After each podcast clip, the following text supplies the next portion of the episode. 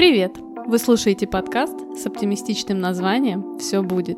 И мы его ведущие, два психолога, Ира и Таня. Каждую неделю откровенно и с юмором мы говорим на серьезные темы. Сегодня мы продолжим наш разговор про утрату. Привет, Ира. Привет, Таня. Ну, как мы и договаривались в прошлом подкасте, Сегодня мы продолжаем тему утраты, поэтому перейдем сразу к делу. О чем мы сегодня поговорим? Мы сегодня, да, продолжим наш разговор, поговорим о том, что такое осложненное горе, поговорим про разные примеры ситуаций и поговорим о том, какие способы разрешения существуют при таких вот затянувшихся ситуациях. Ира, так что же ты можешь сказать про осложненное горе? Мы в прошлом выпуске уже говорили о том, что да, есть определенные факторы риска, которые будут осложнять обстоятельства переживаний. Самый простой пример возьмем. У нас э, могут быть пожилые родственники, которые, например, болеют, там бабушки, дедушки. С моральной точки зрения мы более подготовлены к тому, что они из нашей жизни уйдут. И тогда это горе переживается вот не так болезненно, да, как э, могут быть другие ситуации. Есть э, ряд обстоятельств, в которых у нас могут быть осложнения. Я приведу сразу свой пример. В моей жизни жизни, в моей семье я два раза потеряла близкого человека внезапно. Одна ситуация в подростковом возрасте. Я потеряла отца. Ничего не предвещало. У папы случился инсульт. В больнице сказали, что все будет хорошо, легкая форма. Ну, какое-то у него там появилось воспаление. Его забрали на операцию, и с операции он уже не вернулся. У меня был шок, потрясение и все стадии разом, которые мы озвучивали в прошлом подкасте. Фазы кризиса я достаточно долго пережила переживала со всеми эмоциями. Я выражала все свои эмоции, я и злилась, и плакала, и у меня были и торги, и все-все-все стадии. И в какой-то момент я решила, что произошло освобождение, очищение некое от скорби, да, и, наверное, когда вот мы поступили уже в университет, да, мне было 18 уже лет, я просто никогда не говорила про отца особо. Но я это никак не связывала с тем, что у меня было какое-то незавершение. И мы дальше поговорим, как разрешить ситуацию, когда у вас осталось незавершенное горе. Вторая ситуация произошла со мной уже в более взрослом возрасте, наверное, в районе 21. А у меня внезапно в автокатастрофе погибла сестра двоюродная. Факторы, помимо того, что это было внезапно, у нас достаточно большая была семья, наложилось еще сверху обстоятельства, именно связанные с семьей. И один из факторов — это незавершенные дела между умершим и понесшим утрату. Но тут получается немножечко про зависимость. Мы зависели друг от друга, ну, в полной мере. Это я приводила пример с предыдущего подкаста, когда люди живут вместе, они строят какие-то планы, они дополняют друг друга, ну, там, хотят э, переехать в новое жилье, там, еще что-то, и вдруг с одним из них что-то случается, и самооценка страдает, потому что вот наша самооценка и наша самость очень зависело от человека, который был рядом. И в этот момент мы очень э, нуждаемся именно в поддержке. Вот как такое восстановление, что как будет дальше. Но, кстати, у таких людей очень часто, допустим, женщины, когда скоропостижно теряют так мужей, они очень быстро находят себе пару. И в этом нет ничего плохого. Также и мужья, которые теряют скоропостижно жен, они тоже очень быстро находят себе пары. И очень часто люди осуждают, как это так, тело еще не остыло. Ну, есть у нас в России, в нашей ментальности такая история, а он уже там себе или она уже себе кого-то нашел. Поверьте, это знаете, как попугайчики-неразлучники. Такие люди не могут быть в одиночестве, и они не могут э, быть одинокими. Ну, кстати, как и множество людей, не обязательно перенесшие утрату. Следующий фактор, такое есть понятие, как вечно скорбящие люди.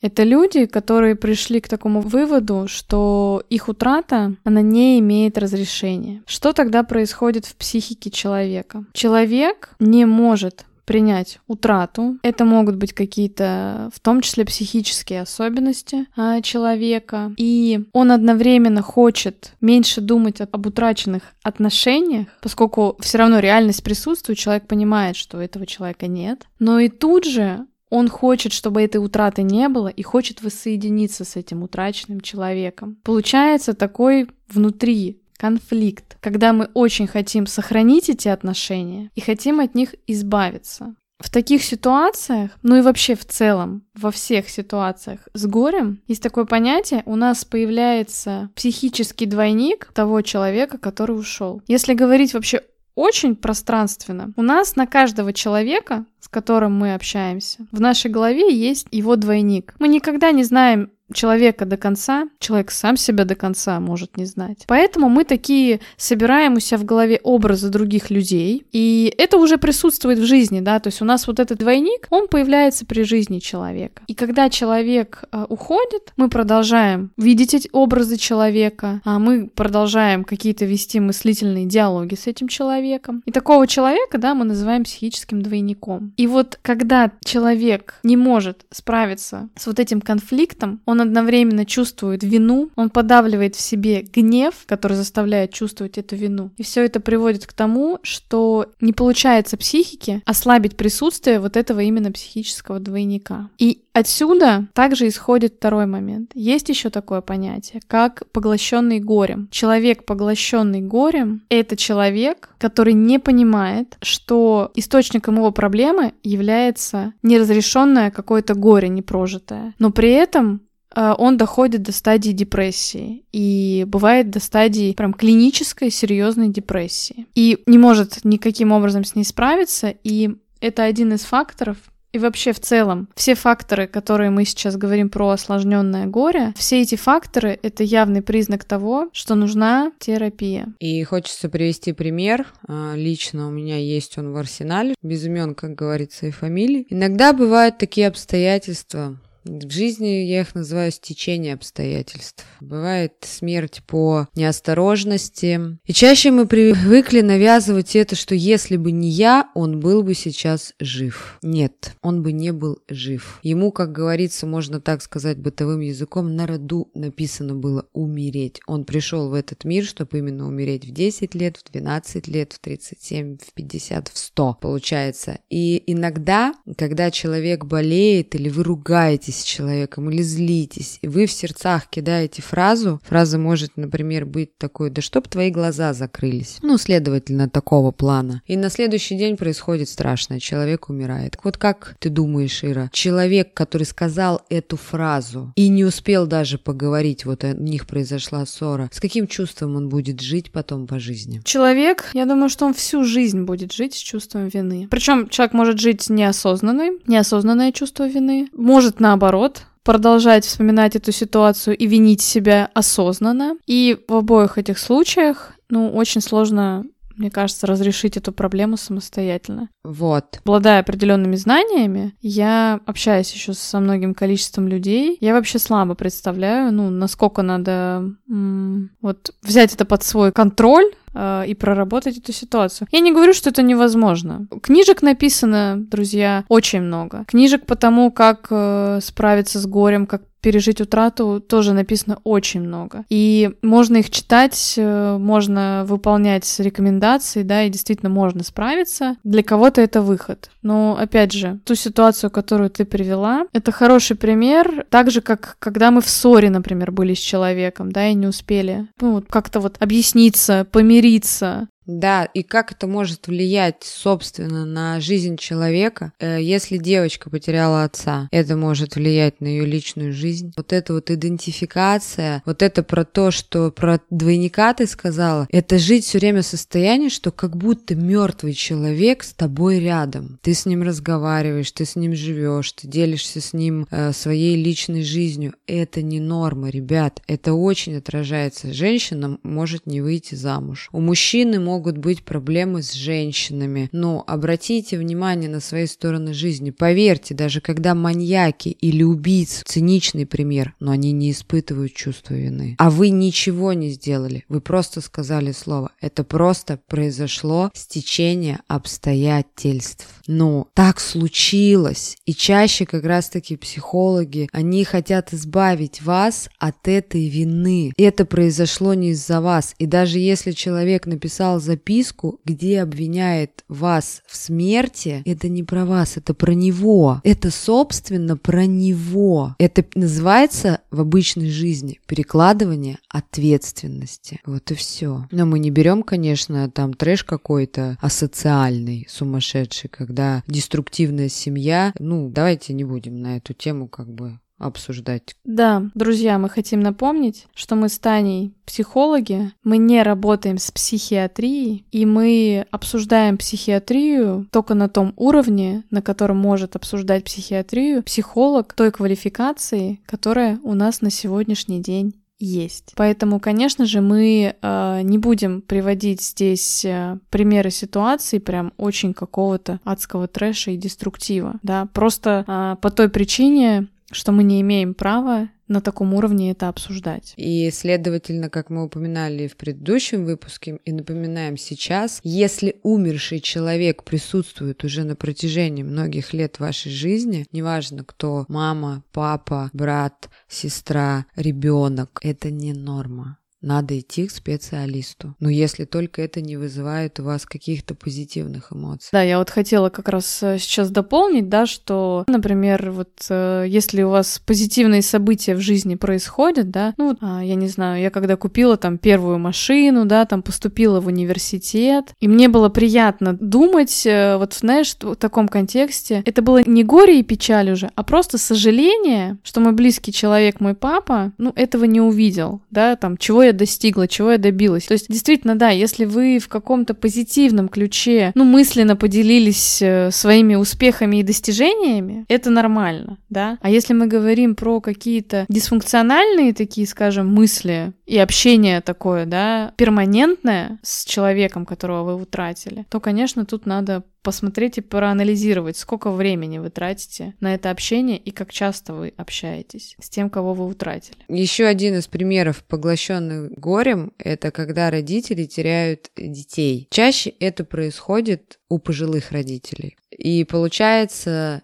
когда пожилой родитель теряет ребенка, вот он может впасть в депрессию. И хочется еще сказать, что после 65 лет людям нужно уже идти обязательно к такому специалисту, как психотерапевт. Потому что гормоны работают не так, как в 30 и 40 лет. И генерировать радость не всегда получается. Да, естественно, все будет еще зависеть от качества жизни, да, от того, кто окружает. Но в целом, естественно, чем старше мы становимся, тем э, больше нам надо следить за своим здоровьем, и в том числе ментальным, не только физическим. И, естественно, когда вообще происходит зачатие ребенка, для родителя это такое идет проекция на будущее. Мы очень много вкладываем э, в это ощущение, а когда происходит потеря, они не только утрачивают дорогую связь, но и будущее свое условно, скажем так. И таким образом смерть оказывается очень тяжелой потерей, чтобы справиться с ней. И плюс еще здесь чувство вины у родителей. Не уберегла, не уберег не смогла. Почему я живу, а она или он умер? А, я должен быть на этом месте, я же пожил, а ему не удалось. Ну, вот тут не каждый, кстати, справляется с этой потерей. Вот это такой частный случай, когда, может быть, это будет тяжелый отклик по жизни. С этим можно работать и нужно. Да, в психологии считается, что действительно этот вид утраты, ну, он один из самых тяжелых да, и действительно, как и любую другую утрату, мы можем говорить только о каком-то фактическом окончании горя, да, то есть, что вот пережиты эти стадии, конечно же, мы не можем вообще никакого человека вычеркнуть из своей жизни. Если мы говорим про утрату родителей детей, наверное, это самое тяжелое. Возможно ли это до конца пережить? А, я не знаю, но, конечно, очень зависит от самого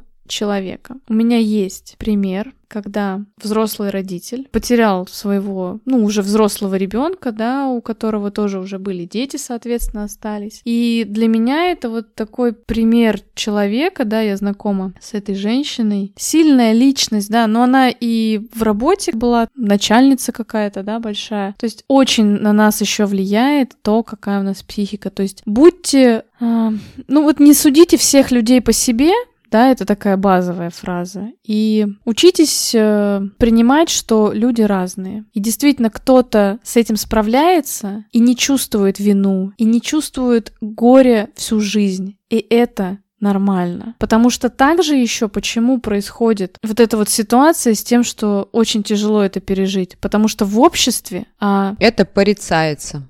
Как ты можешь радоваться, если у тебя в жизни произошло такое? То есть, есть вот человек, он радуется жизни, продолжает жить вопреки этим обстоятельствам. Но в другой ситуации, вот где-то человеку могли что-то даже сказать, и это на него повлияло, и он тогда, знаешь, как на всю жизнь на себя надевает а, черное платье, к сожалению. И с этим можно работать, но достаточно тяжело, еще раз повторюсь. Но облегчить свою жизнь и состояние можно. Найти какой-то способ новой реализации. Приведу еще один самый такой тоже известный пример. Когда некоторые родители теряют детей с какими-то серьезными да, заболеваниями, например, там генетическими, то именно эти люди потом создают какие-то просто нереальные центры для того, чтобы изучать эти болезни, для того, чтобы помогать другим. То есть они не смогли помочь своему ребенку, но они стремятся к тому, чтобы помочь другим таким, потому что таких еще очень много. Поэтому это может быть таким, ну, знаешь, ну, как вот, ну, вот миссия такая, может быть, да, у человека, что вот он создаст, например, какую-то такую организацию как пример. То есть куда реализовать свое человек в таком случае может горе. Многие слышали, наверное, про системные расстановки. Так вот, там есть такое понятие, что душа выбирает семью, и она выбирает, сколько ей пробыть на земле. И как раз-таки, да, что может быть для кого-то это как толчок для создания чего-то нового. Ну, и даже абортированные дети, о чем мы тоже сейчас поговорим, они выбирают тех родителей, ту мать, э, которая должна абортировать этот плод. И вот как раз-таки следующий такой фактор — это оплакивание выкидыша. Наша природа такова, такова, да, что женщина может забеременеть, но она может не доносить плод, у нее может случиться выкидыш. И несмотря на это, да, э, вот тоже наша культура и наше общество, они достаточно нелояльны. То есть в культуре не принято, что это тоже может быть горем для женщины. Независимо от срока, для женщины это может быть таким же горем, как и потеря уже рожденного. Потому что вы не знаете, вот что уже успел вложить этот родитель. И если вы сами девушка, которые оказались в такой ситуации, то разрешите себе побыть в этом состоянии. Разрешите себе пережить это горе. И как раз-таки ты все правильно сказала, есть ментальная связь определенная, когда даже происходит, собственно, само зачатие. Мы с тобой не раз разговаривали на тему, что даже про родовые травмы, они могут происходить в утробе матери. И сейчас как раз я хотела поговорить про абортированных детей, э, потому что вообще это вмешательство в матушку природу. Мы же, как сказать, созданы природой, и не нам, как говорится, решать, кому жить, а кому не жить. Но это так философски, если подходить к этому вопросу. И часто бывает такое, что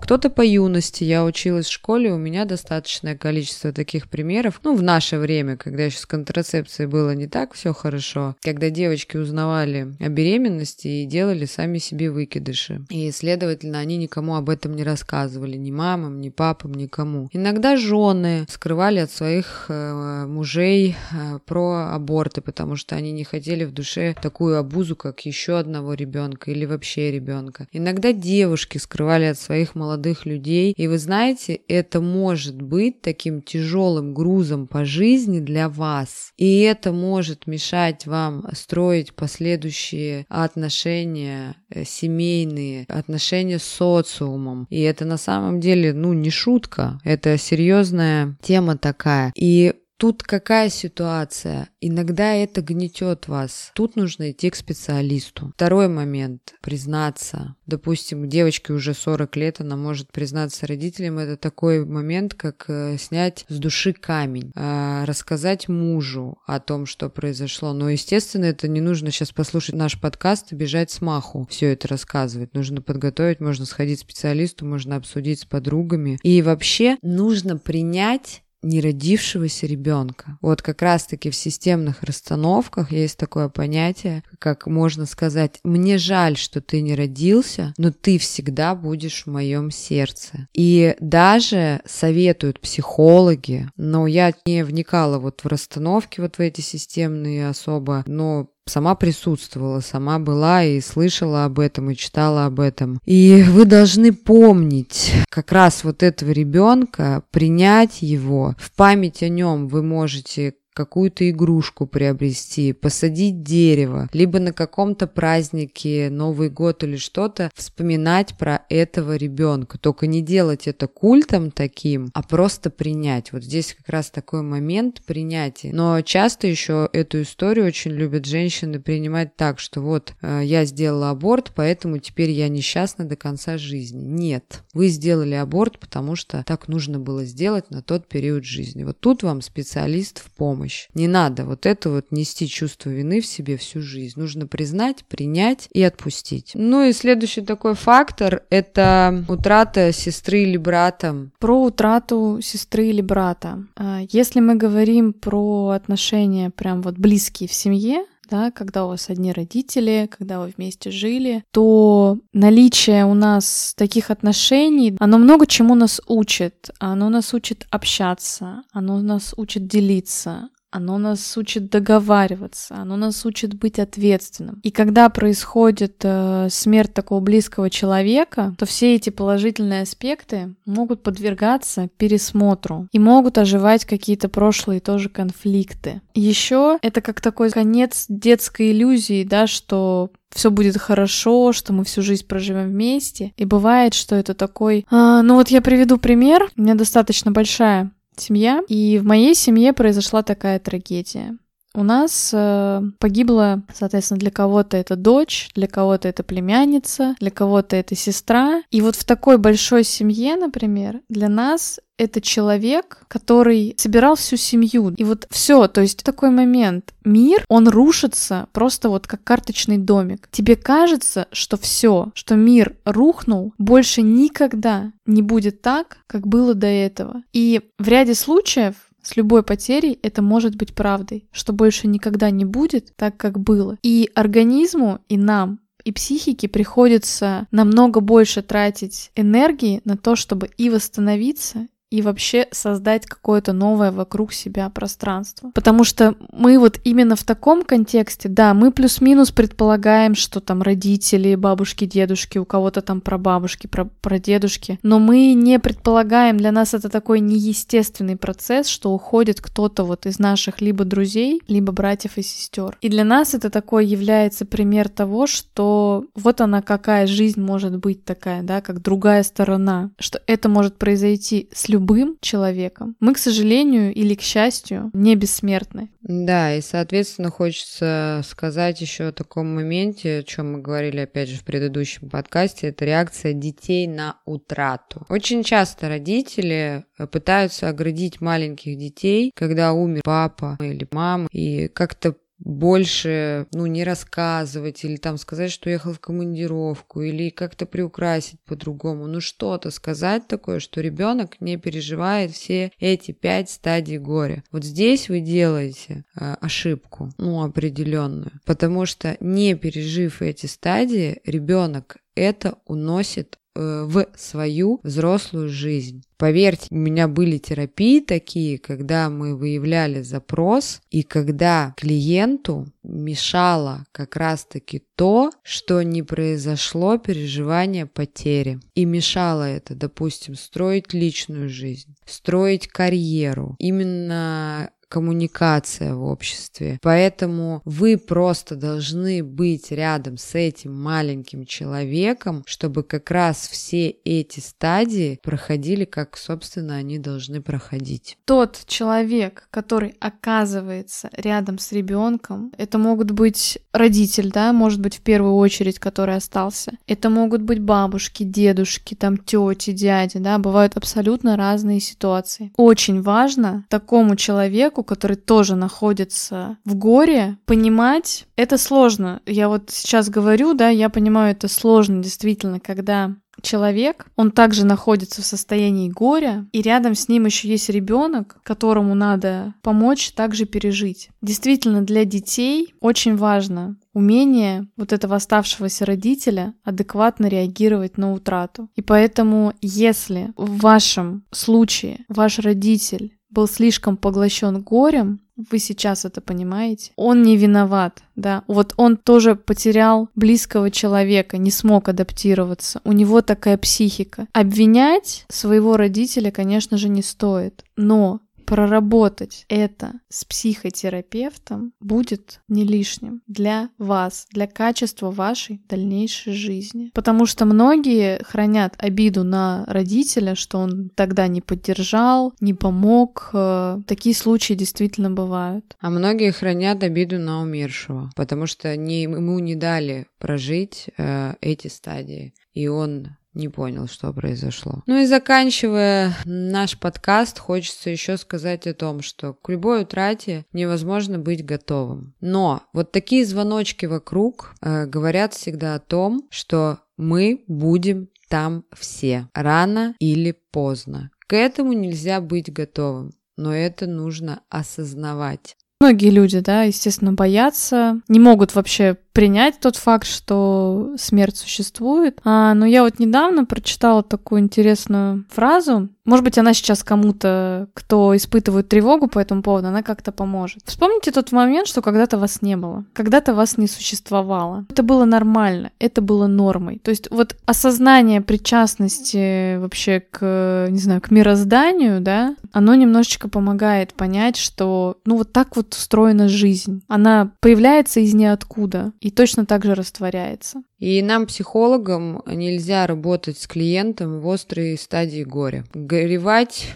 можно полугода. Нам разрешают работать только через три месяца или через полгода с клиентами после потери. Поддержать вы всегда можете. И хочется сказать в такие моменты. Горюйте, плачьте, гневайтесь, погружайтесь в горе. Это нормально. С вами все в порядке. Да, действительно, есть даже специальные обученные люди, кризисные психологи, которые работают в МЧС, которые работают на всяких событиях, да, таких э, печальных, которые происходят иногда в мире. Это действительно прям отдельная такая специализация. Поэтому психолог, который работает именно просто консультирует э, людей, да, он в этот момент, в кризисное состояние, кроме такой, ну, поддержки, да, действительно, ну, невозможно разрешить какую-то глубокую глубокую внутреннюю ситуацию, когда человек находится в остром состоянии, иногда даже ему требуется какая-то помощь медицинская. Поэтому, да, действительно, а, для большинства людей а, не нужна профессиональная помощь для того, чтобы совладать с горем. Это естественный процесс природы, а для психики он естественным. Обычно люди просто нуждаются в поддержке окружающих и в том, чтобы там, где они находятся, было комфортно, свободно, можно было выражать любые эмоции. Да, есть еще такой момент, что очень часто пытаются оградить близких от этого горевания, не вспоминая человека, которого утратили. Так вот, вспоминайте. Даже если вы видите, что у человека эмоция это слезы. Транслируйте свою боль, не стесняйтесь этого. И вот это вот не надо, что я не хочу говорить при ней о нем. Говорите, как раз трансляция вот этой боли будет помогать избавляться от нее. Если вы видите, что человек впадает в состояние в слезы, нет, доводить не надо. Вот тут еще такой момент, тут есть такая грань. Но трансляция должна происходить. Если вы видите, что ваш человек тяжело болен, вы понимаете, что смерть неизбежна. Скажите